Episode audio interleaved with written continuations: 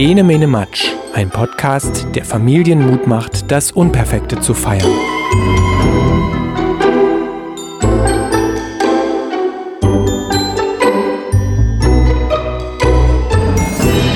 Hallo, hier ist Maja von enemenematsch.de, ein Podcast, der sich mit Kindsein und Kindheit beschäftigt. Und heute möchte ich über die Frage sprechen, Stadt oder Land? Der Bullabü-Gedanke, was ist besser für ein Kind? Und das ist sowas, mit dem man immer wieder so konfrontiert wird. Ich bin auch neulich wieder gefragt worden, so diese Frage nach unserem Leben, wie macht ihr das? Also wir wohnen in der Stadt, wie macht ihr das mit Kindern, so mitten in der Stadt und können die da überhaupt rausgehen, wenn sie möchten? Und fühlt man sich da nicht so total isoliert in der anonymen Nachbarschaft und können die Kinder überhaupt mit Natur umgehen? Wissen überhaupt, was Gras ist? Sind die schon mal barfuß gelaufen? Da kommen so ganz komische für mich komische Fragen, die mich sehr, sehr verwundert zurücklassen. Und ich bin aber mittlerweile auf so einem Standpunkt, wo ich so einfach so ganz schlicht antworte, ja, alles okay, uns gefällt es in der Stadt und wir wohnen ganz mit Absicht hier mitten in der Stadt, mitten in Leipzig und wir finden das total gut und unsere Kinder laufen trotzdem barfuß und wissen trotzdem, was Gras ist und können trotzdem mit Tieren umgehen. Und ich habe mir aber ganz schön lange darüber Gedanken gemacht und ich hab, war nicht immer so, dass ich so souverän darauf antworten konnte. Denn über dieses Thema Stadt oder Land, da scheiden sich ja die Geister und das ist ja wie so ein, wie so ein Streit. Und ich habe mir dann auch überlegt, vielleicht ist es ja besser für Kinder, wenn sie dann in so einem Idyll sind. Vielleicht ist es auch besser für mich, wenn ich irgendwo weiter draußen wohnen würde und Ruhe hätte und so ein Bächlein, was plätschert, man stellt sich das ja dann schon immer mal ganz schön vor. Und ich habe das dann auch so gemacht, weil es alle machen. Ich habe mir mal im Internet dann so Immobilien angesehen und ich habe mir auch von Freunden, die aufs Land gezogen sind, die, die zeigen dann stolz ihre Häuser und, und da habe ich mich schon innerlich immer so über mich selber gewundert und habe mir gedacht, ja, warum habe ich das nicht? Dieses totale will ich auch haben Gefühl, das wollte sich bei mir nicht einstellen. Ja, mittlerweile habe ich das so für mich akzeptiert und mir sind auch ganz schön viele Gedanken dazu gekommen. Mir ist auch ganz wichtig, jetzt an dieser Stelle zu sagen, dass ich hier gar nicht eine Position einnehmen will. Also mir geht es jetzt nicht darum, hier herauszufinden, ob Stadtleben besser ist oder das Landleben. Darum geht es gar nicht. Ich denke, das muss jeder für sich selber entscheiden. Ich habe mir so ein paar übergeordnete Gedanken dazu gemacht, denn ich finde, in den Köpfen vieler Menschen, da steckt dieser Bullabü-Gedanke. Dieser, ja, das, was wir aus diesen Astrid Lindgren-Erzählungen kennen.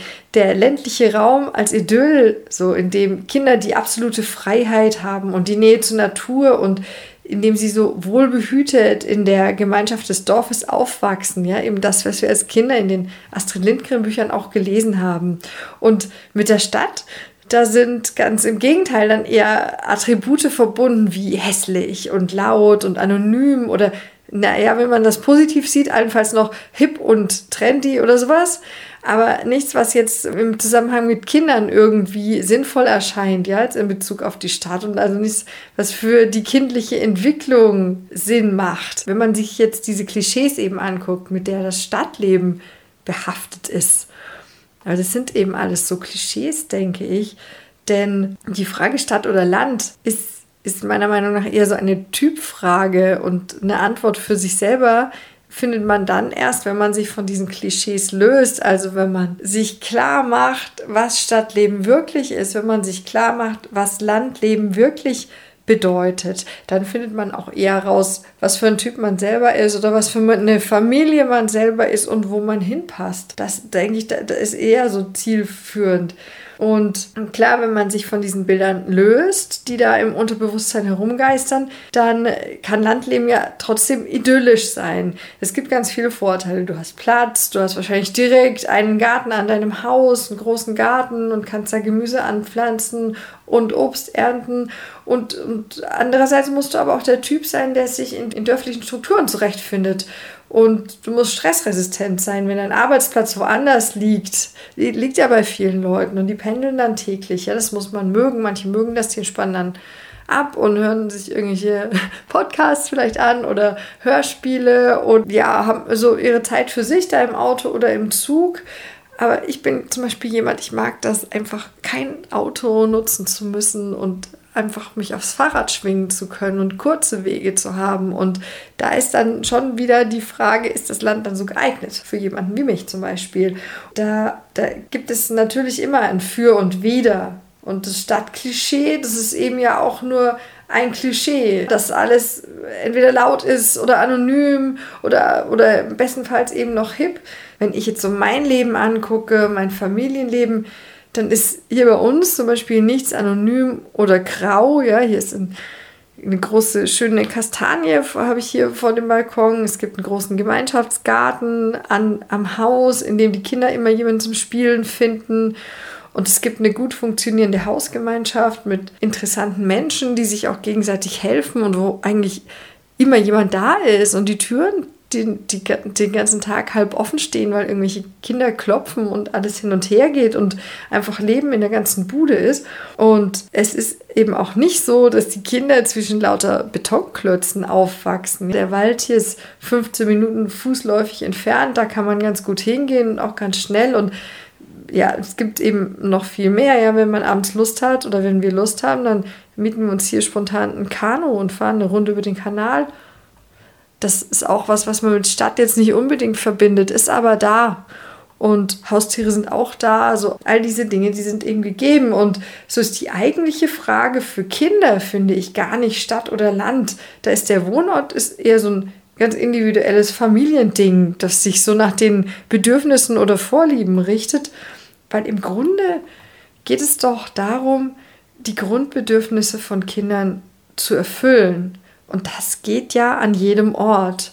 Und Kinder, die fühlen sich wohl, wenn sie gute soziale Kontakte haben, zum Beispiel, wenn sie eigenen Hobbys nachgehen können, wenn sie die Möglichkeit haben, sich frei zu bewegen, draußen zu sein, auch mal laut sein zu dürfen und wenn sie einen entspannten Umgang mit uns Erwachsenen haben, all solche Dinge. Und diese Räume, die lassen sich ja überall schaffen, egal ob ich in der Stadt wohne oder auf dem Land oder in, in, in einer Vorortsiedlung, denn das ist ja übergeordnet, diese Grundbedürfnisse von Kindern erfüllen zu können. Das geht an jedem Ort.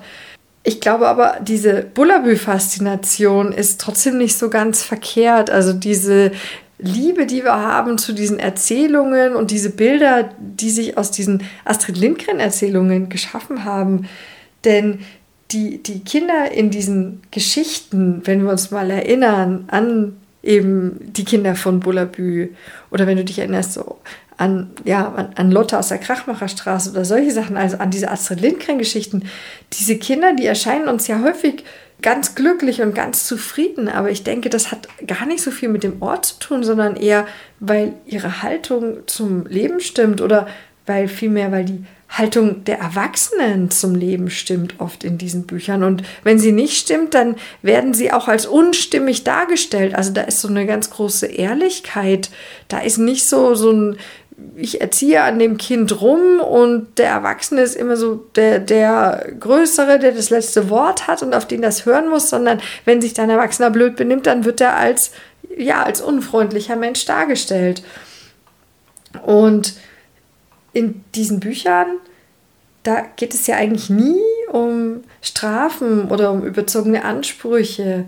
Und in den Worten in dieser Erzählungen von Astrid Lindgren, da, da steckt ja eine ganz große Liebe zu Kindern und so ein ganz, ganz großes Verständnis für ihr Tun. Und es gibt also eine Stelle in der Bullabü-Geschichte, ich weiß nicht, ob ihr euch daran erinnert, da kommen die Kinder zu spät nach Hause und da ist es ganz selbstverständlich, dass sie sich noch Essen so aus der Speisekammer holen. Da steht niemand und tippt mit dem Finger auf die Uhr oder guckt komisch oder sagt irgendeinen so komischen übermoralischen Satz, obwohl die Erzählungen teilweise ganz alt sind, also aus den 60er, 70er Jahren teilweise, wo ja so eine ganz andere Art Erziehung noch viel mehr Usus war, als, als sie heute ist. Und das sieht man auch an Michel aus Lönneberger etwa. Der, der hat ja diesen fürchterlichen Vater.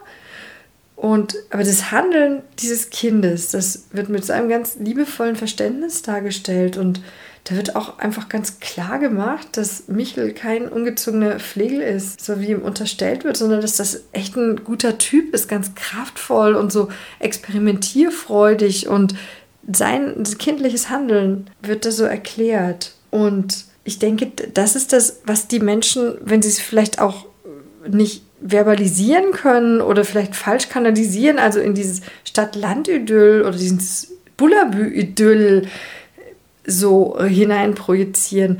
Aber eigentlich ist es ja diese Liebe vielleicht, die sie merken, also hoffe ich zumindest. Und das ist ja auch ganz rührend. Und das Interessante übrigens, und das ist jetzt nur so ein Randgedanke von mir, ist, dass, wenn ich jetzt zum Beispiel an meinen Sohn denke, der, der begreift diese Michel-Geschichten gar nicht mehr so richtig.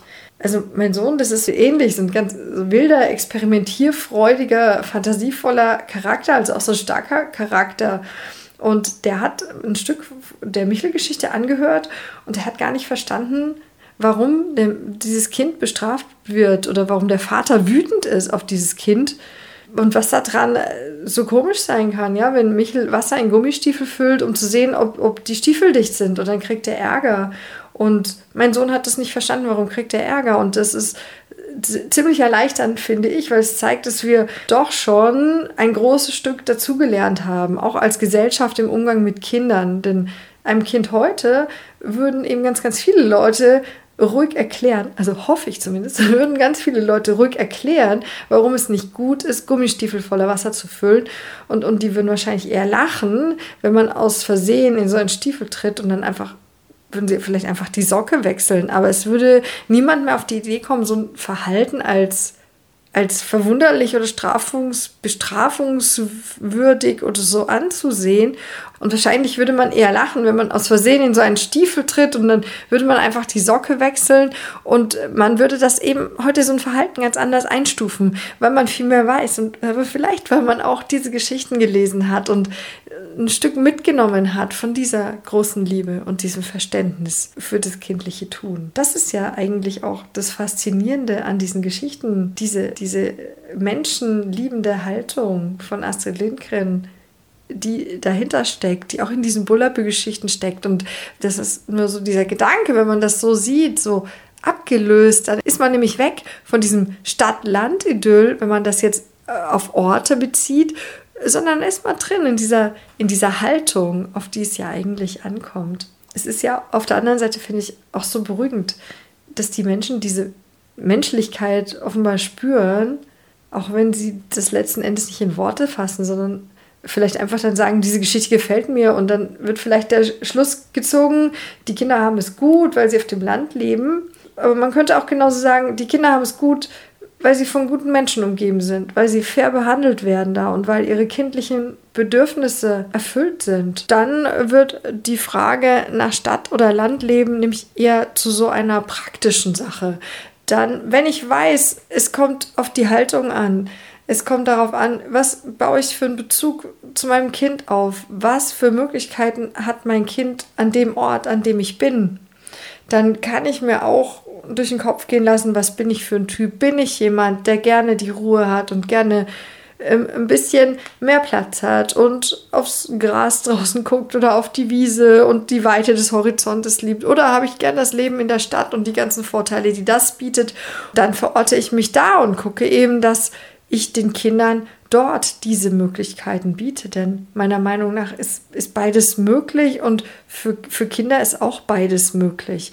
Also dieses, ein Kind will unbedingt aufs Land und fühlt sich da total am wohlsten. Das ist, glaube ich, so ein Gedanke, von dem können wir uns verabschieden.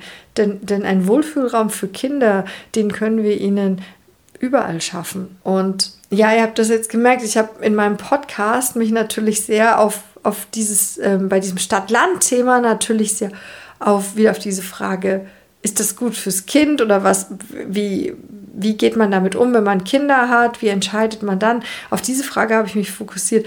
Dazu kommen natürlich zig andere Aspekte, ja, von wie finanziere ich sowas überhaupt oder wie finde ich überhaupt eine Immobilie? Und da gibt es ja auch ganz viele verschiedene Ratgeber oder Sachen dazu. Ich habe auch so eine ganz interessante Geschichte neulich gelesen von einem Journalisten, der beschreibt, wie er sein Traumhaus kauft, das, wovon er immer geträumt hat, auf dem Land mit Apfelbaum und wunderschön und irgendwie im nordischen äh, Style gebaut. Und muss dann erkennen, dass das war gar nicht sein Traum. Er ist da so mitgelaufen mit der Gesellschaft oder mit dem Denken der Gesellschaft und er hat das Haus dann tatsächlich wieder verkauft und alle hielten ihn dann total für verrückt, weil er dann wieder mit seiner ganzen Familie in eine kleine Wohnung gezogen war, sogar ohne Balkon, aber er wollte wieder in sein Stadtviertel zurück. Ja, das ist ganz interessant. So die Träume, die man hat, sind das so die eigenen oder schließt man sich da so nur an an so eine Meinung von einer Gesellschaft oder von einem, was das muss ich tun oder man, man hat ja auch so eine komische Skala manchmal im Kopf, so ab welchem Alter müsste ich was erreicht haben. Ich denke, es ist immer wieder gut, dass man, man da so einen Schritt zurücktritt und so guckt, was, was habe ich für Möglichkeiten, was möchte ich eigentlich und dann zu fragen, wie, komme ich dahin? Das waren jetzt meine Gedanken zum Thema Stadt-Land und zu diesem Bullabü-Idyll. Das spukt mir schon länger im Kopf rum. Dass es vielleicht um was ganz anderes geht, was wir auch lieben an diesen äh, Astrid Lindgren-Erzählungen. Das wollte ich euch einfach mal mitteilen, mit euch teilen. Wenn ihr weitere Gedanken habt dazu, dann schreibt sie mir gerne. Ich freue mich, dass ihr mir zugehört habt und wir hören uns dann im nächsten Podcast. Hoffentlich wieder. Tschüss.